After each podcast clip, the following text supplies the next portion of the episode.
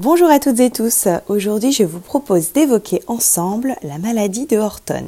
Il s'agit d'une maladie inflammatoire des vaisseaux qui peut apparaître en général après l'âge de 50 ans. Elle touche essentiellement les artères de gros et moyen calibre et principalement les artères du territoire céphalique, c'est-à-dire la tête, mais peut également toucher d'autres territoires, mais essentiellement au niveau cérébral. Donc le diagnostic en fait se fait sur la présence d'au moins 3 des 5 critères suivants. L'âge déjà supérieur à 50 ans, des maux de tête d'apparition récente, un aspect inflammatoire rouge, chaud de l'artère temporale superficielle, donc au niveau de la tempe. C'est une artère en fait, donc c'est pulsatile. Et donc des éléments au niveau de la prise de sang, c'est-à-dire une inflammation au niveau de la prise de sang, au niveau de ce qu'on appelle la vitesse de sédimentation, qui est supérieure à 50 mm à la première heure, et également une biopsie de l'artère temporale positive. Donc ça, c'est ce qui fait le diagnostic en fait. Il faut aller faire une biopsie.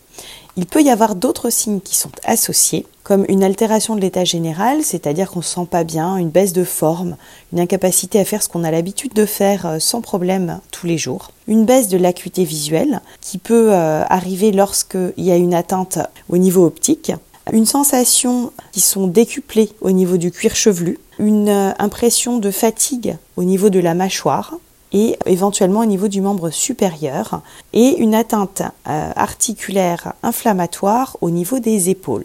En général, on peut également faire une échographie Doppler des artères temporales superficielles qui met à ce moment-là euh, en évidence des signes qui sont peu sensibles mais relativement spécifiques, c'est-à-dire qui permettent d'exclure la maladie mais ils ne permettent pas de l'affirmer.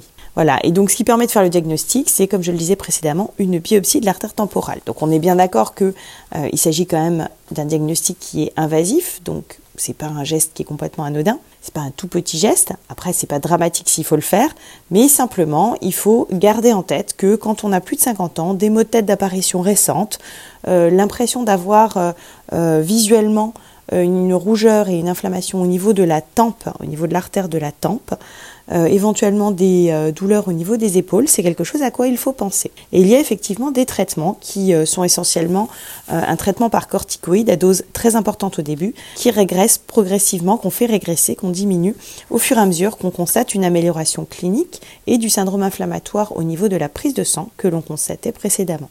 Voilà, donc j'espère que vous en aurez appris plus sur la maladie de Horton et que j'ai réussi à rendre le sujet intéressant et pas trop rébarbatif et je vous souhaite une excellente journée.